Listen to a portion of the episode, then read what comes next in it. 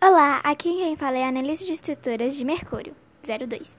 O nosso planeta em que estamos a caminho está distribuído em três camadas principais, a crosta, o manto e o núcleo.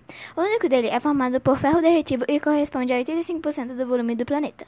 O planeta é formado de aproximadamente 70% do material metálico e 30% de silicatos. E sua intensidade é cerca de 1% da intensidade do campo magnético da Terra. Não será possível ficar em pé sem nosso dispositivo de cadeirantes.